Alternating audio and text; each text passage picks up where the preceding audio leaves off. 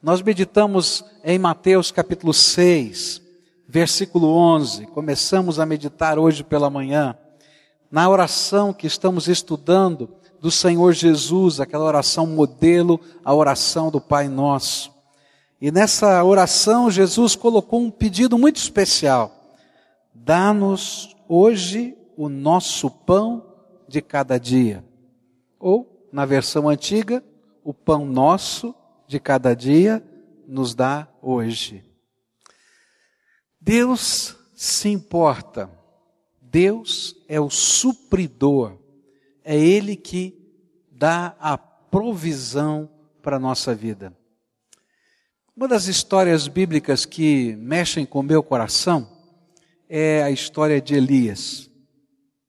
Elias, um profeta de Deus, cheio do Espírito Santo, um homem que Deus dá uma ousadia e uma coragem de enfrentar o rei, de correr junto com a carruagem do rei e desafiá-lo, e dizer das suas profecias. Um homem que desafia os 400 profetas de Baal a fazerem prova da presença e do poder do Deus verdadeiro, mas que quando recebe um bilhetinho de uma mulher, da esposa do rei, da rainha, chamada Jezabel, ele treme de medo e deseja morrer. Eu gosto de Elias porque Elias me faz pensar em mim mesmo. Há momentos na nossa vida que a gente está cheio de coragem. Há momentos na nossa vida que a gente enfrenta todas as coisas. Há coisas e há desafios do nosso viver que a gente olha para cima e diz: Senhor, estou contigo e eu sei que o Senhor fará. Mas há pequenas coisas que para os outros parecem pequenas, mas que para nós parecem tão grandes que a gente tem vontade de desistir de tudo. E lá está aquele homem, desejando morrer. E ele vai para o deserto.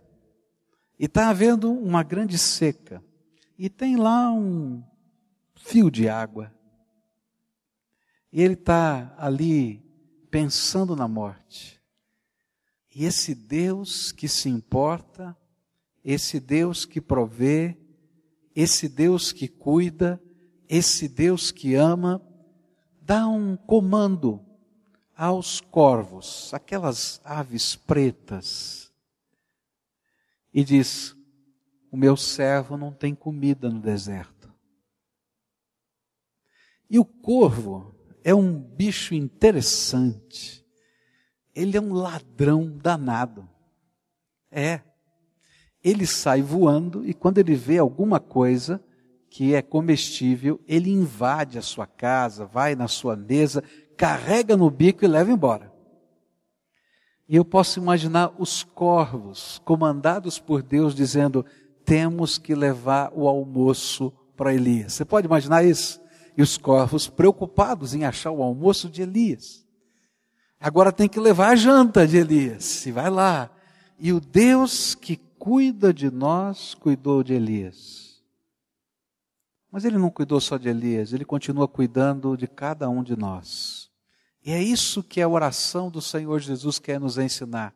Um Deus que se importa, um Deus que cuida de nós. Ele cuida do pão, ele cuida das nossas emoções, ele cuida do nosso futuro, ele cuida das coisas do nosso coração. Orar pedindo o pão de cada dia é uma consequência natural de quem está acostumado a orar as três primeiras orações que Jesus ensinou. Senhor, que a sua glória seja feita através da minha vida. Que o seu reino se instale através da minha vida.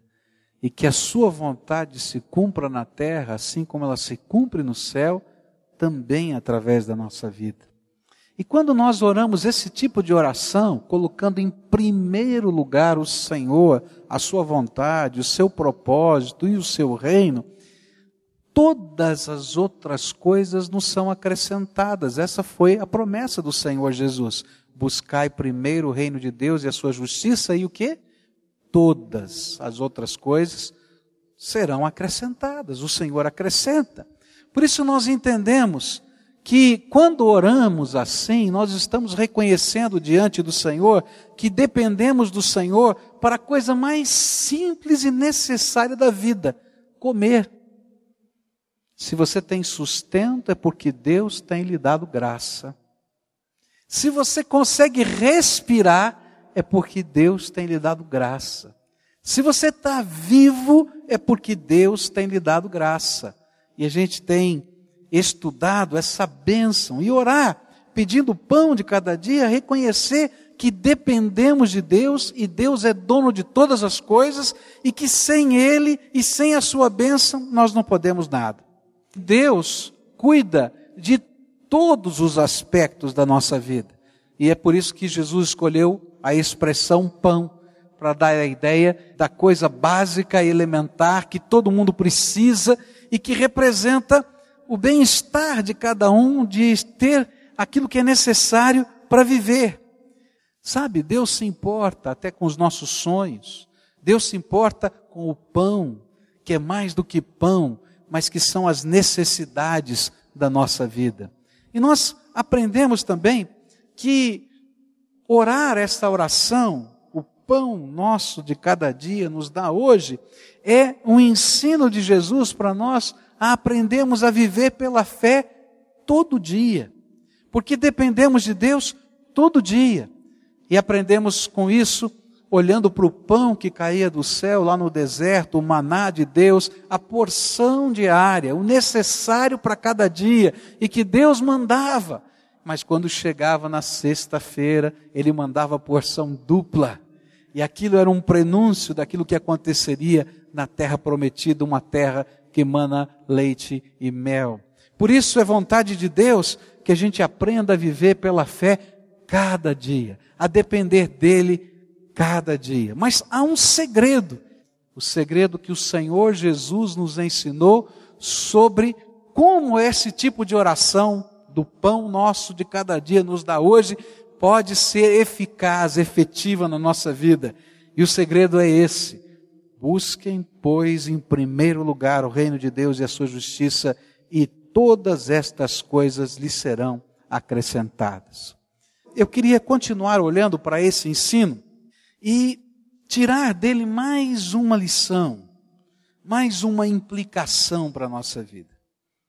Quando Jesus nos ensinou a orar, pedindo o pão de cada dia, é interessante perceber que ele colocou isso no plural. O pão, o meu pão? Não, como é que está lá? O pão nosso. Por que, que ele colocou esta oração no plural. Se essa é uma necessidade minha, pessoal, Deus nos convida a sermos parceiros dele no suprimento de outros.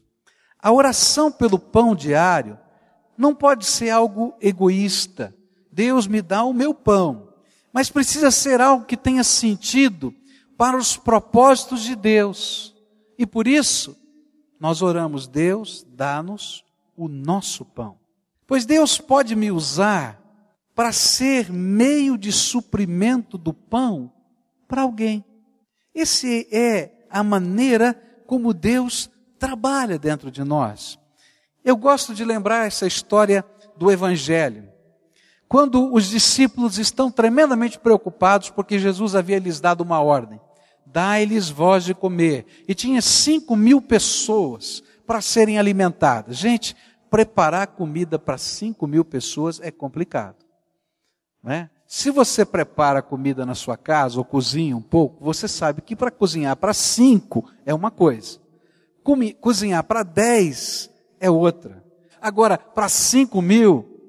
E aí os discípulos ficaram desesperados com aquilo. Como é que vai ser? De onde a gente vai arrumar dinheiro primeiro para pagar essa comida? E mais do que o dinheiro, como é que a gente vai resolver o problema logístico? E aí aparece uma criança. E essa criança vai ensinar o que Jesus queria ensinar com esta oração. O pão nosso de cada dia nos dá hoje. Ela diz lá: Olha, eu posso ajudar. É coisa de criança, né? Comida para cinco mil. E de repente aquela criança olha e diz assim: Eu tenho cinco pãezinhos e dois peixinhos. Serve. A minha tentação e a sua tentação é dizer: o que, que eu vou fazer com cinco pãezinhos e dois peixinhos? Para cinco mil pessoas. Mas quando a gente ora, o pão nosso de cada dia nos dá hoje, a gente tem uma outra perspectiva da provisão de Deus. A provisão de Deus, às vezes, manda que corvos tragam a comida no bico para nós. A provisão de Deus, algumas vezes, como eu falei hoje pela manhã, faz quebrar a roda de uma carroça na porta de um orfanato. A provisão de Deus, ela passa às vezes pela minha mão para chegar na vida, na família e na casa de alguém. E aí, a gente vai aprender que os cinco pãezinhos e os dois peixinhos, que parecem uma coisa tão pequena e irrisória, quando colocados na mão de Jesus para fazer aquilo que é o propósito do Senhor Jesus, são mais do que suficientes. Por isso, quando eu oro, Pai, Deus, pão nosso de cada dia o Senhor possa nos dar hoje, eu também me coloco debaixo da mão de Deus para de alguma maneira ser suprimento de Deus para alguém. Uma coisa eu tenho entendido à luz da palavra de Deus, que a abundância que temos tem o propósito de sermos ministros despenseiros da sua graça para aqueles que não têm. O ministro despenseiro, ele era um escravo que ficava na casa e que gozava da confiança do seu senhor. E por isso ele era aquele que era o dono ou que tinha a chave da dispensa. Por isso ele era chamado de despenseiro. Ele tinha a chave da dispensa e ele tinha uma missão. Ele tinha que abrir a dispensa, tirar da dispensa o que era necessário para o suprimento dos outros escravos, dos empregados da casa e até dos filhos do patrão. E mais, porque ele tinha a chave da dispensa, ele tinha também a autoridade dada pelo seu senhor de ir ao mercado e comprar em nome do seu senhor o que fosse necessário para a dispensa. Mas mais ainda ele tinha, se ele estivesse numa fazenda, ele também tinha autoridade e competência dada pelo seu senhor para pegar algum produto daquela fazenda e vendê-lo no mesmo mercado para transformar aquilo no necessário para a dispensa do seu senhor. Quando eu olho para essa visão de como funcionava e vejo aquilo que a palavra de Deus nos ensina, dizendo que nós somos ministros de Deus e uma coisa se requer dos seus dispenseiros, dos seus ministros, é que eles sejam achados fiéis, eu começo a entender o que significa essa oração. O pão nosso de cada dia nos dá hoje. Deus nos deu a chave da dispensa. Deus nos abençoa de maneira que nós tenhamos o suprimento, mas aprendamos com Ele a repartir o que Deus tem nos dado. E na medida em que nós repartimos o que Deus tem nos dado, o pão não é meu, passa a ser nosso. E enquanto Deus me abençoa, através da minha vida, Ele abençoa outras pessoas. Por isso, o que se espera desse ministro é fidelidade na gerência dos seus bens como no cumprimento da sua missão. Ele não pode usar os bens que são do seu Senhor só para o seu desfrute, mas para os propósitos do seu Senhor. Por isso, uma das parábolas mais fortes dos evangelhos falam a respeito do juízo que o ministro despenseiro recebe e receberá do Senhor, especialmente quando ele é infiel. Sua Bíblia no capítulo 12 de Lucas, a partir do verso 42, o Senhor Jesus fala a respeito dessa visão. Diz assim a palavra do Senhor: O Senhor respondeu: Quem é então o empregado fiel e inteligente, É aquele que o patrão encarrega de tomar conta da casa e de dar comida na hora certa aos outros empregados. Feliz aquele empregado que tiver fazendo isso quando o patrão chegar. Eu afirmo a vocês que de fato o patrão vai colocá-lo como encarregado de toda a sua propriedade. Mas imaginem o que acontecerá se aquele empregado pensar que o seu patrão está demorando muito para voltar. Imaginem que esse empregado comece a bater nos outros empregados e empregadas e a comer e a beber até ficar bêbado. E então o patrão voltará no dia em que o empregado menos espera e na hora que ele não sabe, e aí o patrão mandará cortar o empregado em pedaços e o condenará a ir para o lugar onde os desobedientes vão. O empregado que sabe qual é a vontade do patrão, mas não se prepara e não faz o que ele quer, será castigado com muitas chicotadas. Mas o empregado que não sabe o que o patrão quer e faz alguma coisa que merece castigo, esse empregado será castigado com poucas chicotadas. Assim será pedido muito de quem recebe muito, e daquele a quem muito é dado, muito mais será pedido. Queridos, tudo que temos, desde o ar que você respira, da vida que você desfruta, até do pão que tem sobre a sua mesa, não é seu. É graça do Deus vivo. É graça de Deus para nós. E tudo quanto Ele tem colocado como graça dele sobre a nossa vida, é para que nós administremos para a glória de Deus e para o propósito de Deus.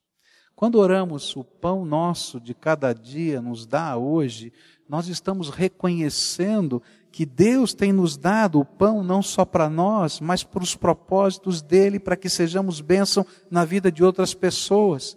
Que de alguma maneira ele colocou a chave da dispensa nas minhas mãos e nas suas mãos, para que nós sejamos uma bênção nessa terra e para que exista dentro de nós um sentimento de liberalidade. Uma das maneiras que Satanás tem tentado frear a obra de Deus nessa terra e frear a bênção de Deus na nossa vida é quando a gente não entende esse ensino. Lembra daquela chave, daquele princípio básico? Mas buscai primeiro o quê? O reino de Deus e a sua justiça e o quê? Todas as outras coisas vos serão acrescentadas.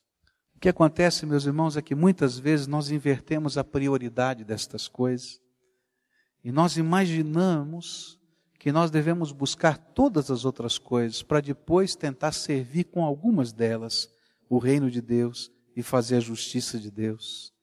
E enquanto fazemos isso, nós nos arrebentamos na vida.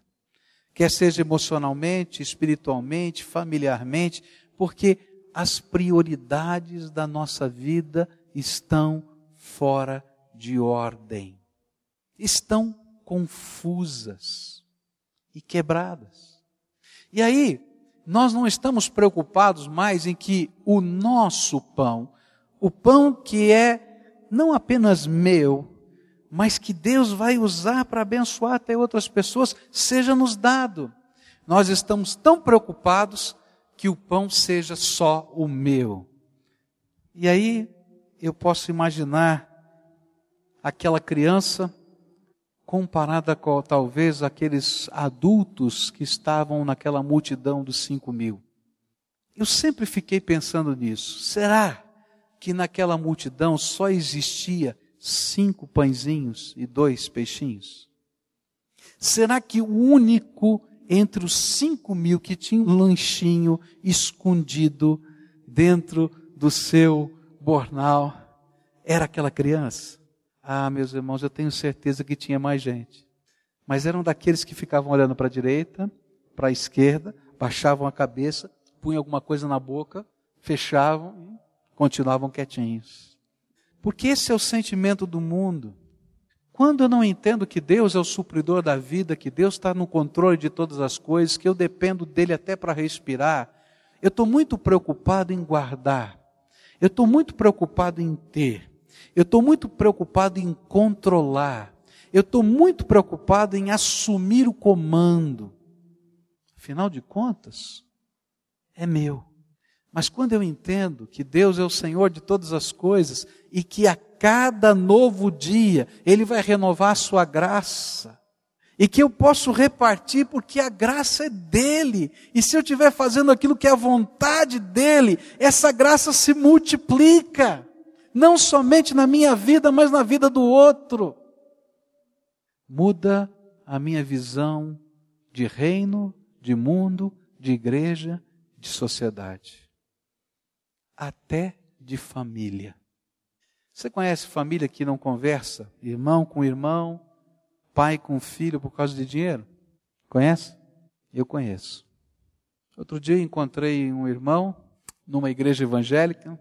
Falou: o senhor conhece o irmão fulano de tal, de uma outra igreja evangélica? Eu disse: sim, eu conheço. É meu irmão, na carne. É, tudo bem com ele? Ele falou: não sei. Como não sabe? Não é seu irmão? Falou: não, faz 30 anos que nós não conversamos. Como 30 anos que vocês não se conversam? Nós somos sócios, falimos, brigamos e nunca mais nos conversamos. Quanta gente vive sem compreender que o pão de cada dia, não só dele, mas o nosso, é Deus quem está suprindo. E que eu sou apenas mordomo da graça de Deus. E que se eu tenho a chave da dispensa por alguma razão, e se nós somos ministros dispenseiros, não apenas dos mistérios de Deus, o Evangelho, mas também ministros dispenseiros de tudo quanto Deus confiou às nossas mãos, e se é Deus quem nos sustenta, e se vivemos e respiramos nele como aprendemos, se todo o universo lhe pertence, inclusive nossas vidas, então tudo que está em nossas mãos não é nosso, é dele, e deve ser usado para cumprir o seu propósito e para glorificar o seu nome. Sabe, o problema no mundo não é que não haja o suficiente para todos, há e sobra. Quantas vezes nós ouvimos falar das batatas e das cebolas que foram aradas para que o preço não baixasse, ou dos sanduíches nos fast foods que são jogados fora todos os dias? ou mesmo do café queimado para o controle do preço externo. O problema não é a produção para o essencial à vida, o problema está na sua distribuição. Porque todas as vezes que nós oramos, essa oração do Pai Nosso, nós não entendemos que nós estamos pedindo ao Pai o pão não somente para nós, mas para que através de nós, de alguma maneira, possamos abençoar e ser úteis por reino de Deus. Por isso, ela está no plural, o pão nosso. Um teólogo chamado Karl Barth escreveu: Cuida, Senhor, para que se alguém tem um excesso deste pão, saiba que por este fato ele deve ser um servidor, um despenseiro de tua graça, que Ele está a teu serviço e ao serviço dos outros e daqueles que estão particularmente ameaçados pela fome, pela morte, pela precariedade da condição humana, que todos esses reencontrem irmãos e irmãs que têm olhos e ouvidos abertos e que se sintam obrigados a seu respeito. Que vergonha a nossa ingratidão, a nossa injustiça social, que estupidez que nesta humanidade cercada de teus dons, inchada de riquezas, ainda haja pessoas que padeçam de fome.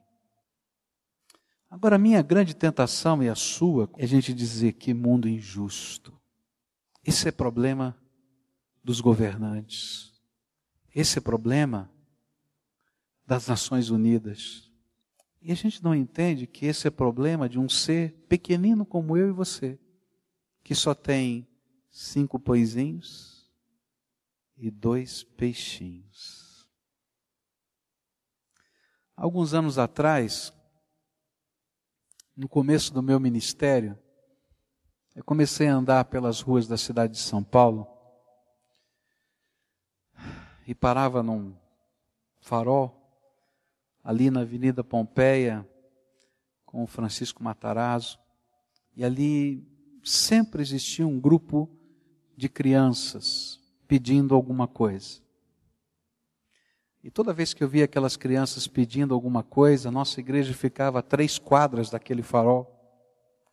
Eu me sentia um pouco responsável por aquelas crianças. E um dia, Deus me levou a ver onde é que aquelas crianças moravam. Existia um viaduto bem ali, na continuação daquele farol, e debaixo do viaduto moravam cerca de 41 crianças com suas famílias. Três quadras da nossa igreja. Meu coração ficou tão penalizado. E eu pensei, eu não posso resolver o problema de todas as crianças de São Paulo, mas tem 41 que moram num buraco a três quadras da minha igreja, onde nós cultuamos, celebramos, entramos e saímos e nós nunca percebemos que eles moram a três quadras da nossa igreja. E será que Deus não quer nada da gente? Será que nós não somos nem um pouquinho responsáveis?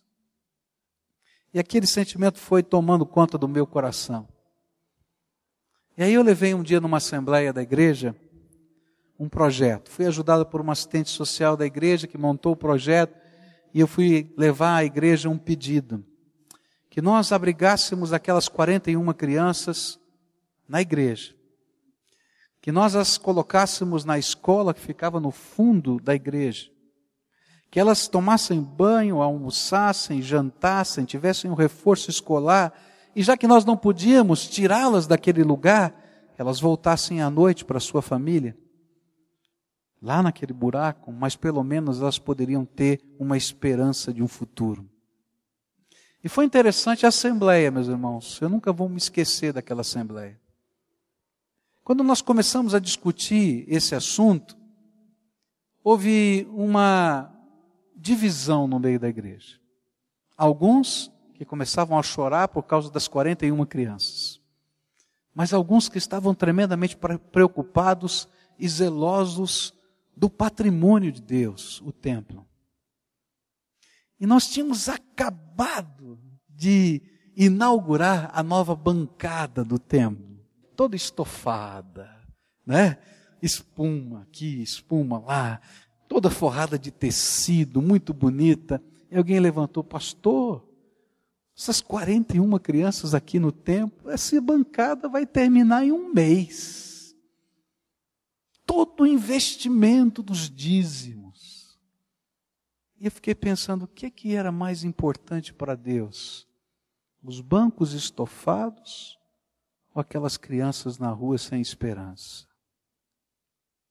Eu me lembro que naquela mesma assembleia vieram aqueles que falavam do lado técnico da coisa. É interessante, né? Então eles usam a tecnocracia para se desculpar. Pastor, o nosso orçamento não comporta esse projeto. Olha, o senhor já colocou na ponta do lápis quanto a gente vai gastar de alimento, quanto a gente vai gastar de água, de luz, quanto de funcionário e tal, etc. Não cabe no nosso orçamento. Eu tenho aprendido uma coisa, meus irmãos, quando Deus tem um desafio para nós, a gente nunca tem orçamento para aquilo. Eu nunca conversei um projeto que Deus tivesse me dado dinheiro antes. Ele diz: Olha, vai no meu nome, porque o pão nosso de cada dia eu vou te dar hoje. Ele não me dá ontem para amanhã. E eu me lembro que eu fiquei tão chateado. Naquela época eu tinha 21 anos de idade, e num arrobo de juventude, eu disse assim, irmãos, eu só quero um voto de confiança, que os irmãos me permitam usar o templo. Eu não quero dinheiro do orçamento, eu não quero funcionários, eu não quero nada, eu só quero que vocês me permitam usar o templo. E aí, um olhou para o outro e disse assim: esse negócio não vai durar. Não tem dinheiro, não tem apoio, vai morrer. Semana que vem acabou. Mas, meus irmãos, Deus é fiel. E quando a gente ora, o pão nosso de cada dia nos dá hoje, Deus faz milagres. Sabe o que aconteceu? Um grupo de irmãos disseram assim, pastor, como é que o senhor vai alimentar essas crianças? Eu falei, eu não sei, Disse assim: então vamos fazer o seguinte, pastor. Nós vamos comprar um freezer e aí a zeladora da igreja disse assim: Eu, na minha hora do almoço, voluntariamente, eu esquento a comida. As senhoras da igreja disseram: Nós vamos cozinhar para essas 41 crianças. Você é responsável pelo cardápio de segunda, você de terça, de quarta, de quinta. E eles traziam tudo prontinho, tudo já embalado. A gente colocava no freezer, lá no banho-maria, colocava-se de manhã cedo naquele fogão industrial da igreja. E as crianças comiam. E tinha para o café da tarde. E coisas tremendas de Deus começaram a acontecer. Gente, foi uma coisa tão tremenda, porque as células que estavam funcionando começaram a se unir, e elas começaram a entender que elas são braços dos propósitos de Deus. E uma célula disse assim: Pastor, todo o arroz é por nossa conta. A outra dizia todo o feijão, outra dizia todo o óleo. E meus irmãos, não faltou nada. Nós não tínhamos um funcionário. Todos eram voluntários. As 41 crianças estavam naquele lugar. E todos os gigantes caíram por terra, porque Deus é fiel. E quem supre toda a nossa necessidade é o Deus Todo-Poderoso. E enquanto a gente estiver fazendo a vontade de Deus, o pão nosso de cada dia, Ele nos dá hoje. Olha, o reino de Deus é um negócio que dá nó na cabeça de todo administrador. Toda vez que eu falo sobre isso com um administrador de empresa, ele fica doidinho. Diz assim, pastor, o senhor tem que ter um único alvo. Fazer isso primeiro, depois aqui. Eu falei, não dá. Porque Deus está fazendo tudo ao mesmo tempo. Eu só estou obedecendo. Ele mandou fazer, eu estou fazendo. Porque Ele nos ensina isso, meus irmãos. O pão nosso de cada dia nos dá hoje, e Ele nos dá mesmo. Mas essa responsabilidade, queridos, começa lá em casa, começa na minha casa, começa na sua casa, começa com você, no seu orçamento, começa quando nós entendemos que tudo quanto temos e somos deve ser para a glória de Deus. E quando colocamos os nossos bens à disposição do seu dono, que é o Senhor, e aí nós vamos ver o que ele faz em toda a terra com os nossos pãezinhos e com os nossos peixinhos. E sabe o que acontece? Enquanto nós estamos fazendo isso, Deus é glorificado. E se nós somos dispenseiros fiéis, ele nos dá mais para colocar na dispensa. É promessa dele. Olha só o que a Bíblia diz. Segundo o livro de Coríntios, capítulo 9, versículo 6 em diante, diz assim: Lembrem-se, aquele que semeia pouco, também colherá pouco. E aquele que semeia com fartura, também colherá fartamente. Cada um dê conforme determinou em seu coração, não com pesar ou por obrigação, pois Deus ama quem dá com alegria. E Deus é poderoso para fazer que lhe seja acrescentada toda a graça, para que em todas as coisas, em todo o tempo, tendo tudo o que é necessário, vocês transbordem em toda boa obra. Como está escrito, distribuiu deu os seus bens aos necessitados, a sua justiça dura para sempre. Aquele que supre a semente ao que semeia e o pão ao que come, também lhe suprirá e multiplicará a semente e fará crescer os frutos da sua justiça vocês serão enriquecidos de todas as formas, para que possam ser generosos em qualquer ocasião, e por nosso intermédio a sua generosidade resulte em ação de graças a Deus.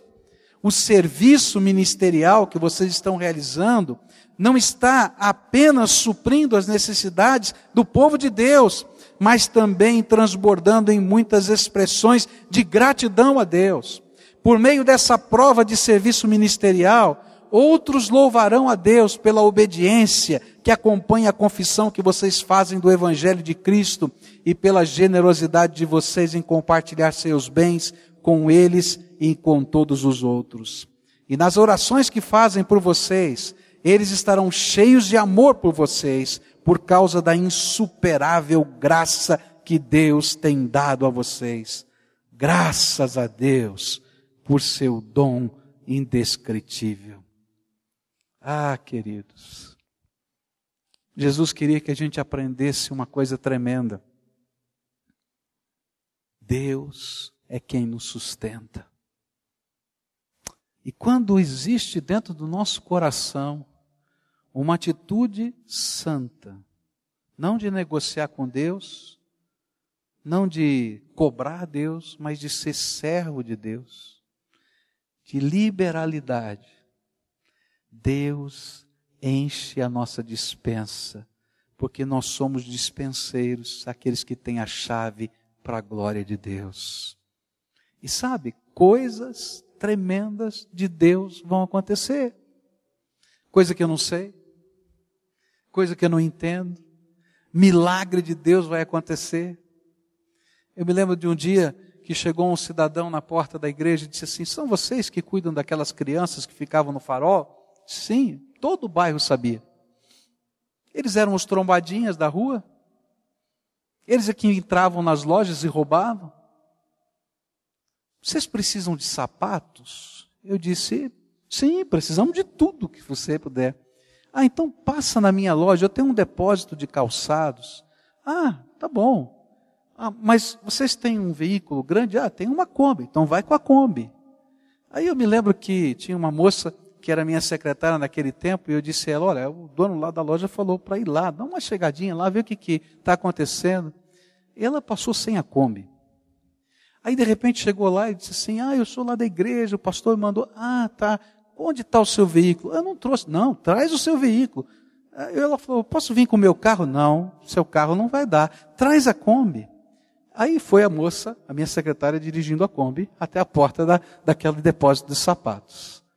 Ela, ele perguntou assim: Você trouxe alguém para ajudar você? Ela disse: Não. Então, Fulano, Beltrano, ajuda a moça aí. 300 pares de sapatos. Meus irmãos, tinha para as crianças, para os pais, para o avô, para quem você quiser, e ainda foi para tanta obra missionária no Brasil inteiro aquilo. Deus nos dá quando você é o ministro de Deus que tem a chave da dispensa. Mas quando eu guardo o meu dom, meu talento, e eu não entendo a dinâmica do reino de Deus, até aquilo que eu tenho me é tirado. Vocês lembram da parábola que Jesus contou? Daquele que enterrou o seu dom e o seu talento. Meus irmãos, esse dom e talento não é apenas alguma virtude que você tenha, mas é você se tornar útil para o reino de Deus do jeito que Deus quer que você se torne útil. Entra no teu prédio, entra na vila em que você mora, começa a reparar as pessoas. Deus te colocou naquela vila, naquele prédio como um dispenseiro. Tem gente que vai precisar de comida, mas tem gente que vai precisar só que você arregasse uma manga e lave uma louça, porque tem alguém enfermo naquela casa. Quem sabe Deus te colocou ali simplesmente para você ouvir alguém na porta do elevador que está triste, angustiado, mas Deus te colocou ali como dispenseiro. E esse é o ensino. Você está lá como ministro de Deus, servo do Senhor.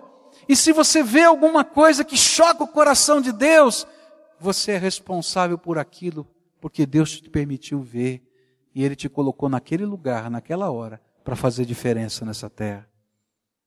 Mas, pastor, eu só tenho dois peixinhos e cinco pãezinhos. Jesus vai olhar para você e vai dizer: Filho, eu não preciso nem do teu peixe e nem do teu pão. O que eu quero é você por inteiro, o teu coração, a tua vida, a tua disposição, o teu propósito, o teu sonho, o teu projeto. Mas se eu não tenho você por inteiro, eu não vou ter nem o pão nem o peixe. Por isso, o segredo, o segredo dessa oração se tornar eficaz é Mateus 6,33. Busquem, pois, em primeiro lugar o reino de Deus e a sua justiça, e o que? Todas essas coisas lhe serão acrescentadas. Quando aprendemos a servir a Deus com os nossos bens, com aquilo que Ele colocou nas nossas mãos, e quando fazemos de nós mesmos, da nossa influência, dos nossos recursos, algo contribui para a glória de Deus, para o cumprimento da Sua vontade, para o avanço do Seu reino, não apenas somos supridos, mas Ele nos transforma em agentes do Seu suprimento nesta terra. Que Deus tremendo é esse?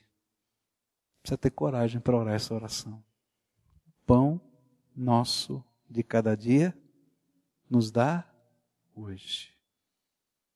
Porque dizer, Senhor, eu estou aqui para servir. A última coisa que eu queria pensar nesse texto é que cada dia que Deus coloca pão sobre a sua mesa, Ele está derramando sobre você um sinal de que Ele vai cumprir todas as promessas que Ele tem feito para nós. Cada dia que há pão na sua casa, que você veste a sua roupa, que você se cobre do frio, que você veste um calçado, Cada dia que isso está acontecendo na tua vida é como se Deus estivesse te dando um sinal. Filho, todas as minhas promessas vão se cumprir. Havia uma expectativa no povo judeu, uma expectativa messiânica. E é nessa expectativa messiânica, eles diziam que era bem-aventurado aquele que pudesse comer o pão na mesa de Deus. E nesse sentido, eles ficavam aguardando a vinda do Messias, porque eles criam que quando o Messias viesse e instalasse o seu reino na terra, e fosse esse tempo de paz e prosperidade prometido nas Escrituras no milênio, o Messias, quando assim fizesse, ele inauguraria esse período num grande banquete. Essa era uma crença judaica nesse grande banquete, ele partilharia o seu pão e o seu vinho. É interessante que esse entendimento das profecias do Antigo Testamento, ele foi trazido e foi amplificado em dois lugares do Novo Testamento. Apocalipse 19, versículos 7, 8 e 9 diz assim: Regozijemo-nos, vamos alegrar-nos e dar-lhe glória, pois chegou a hora do casamento do cordeiro e a sua noiva já se aprontou para vestir-se, e foi-lhe dado linho fino, brilhante e puro. O linho fino são os atos justos dos santos.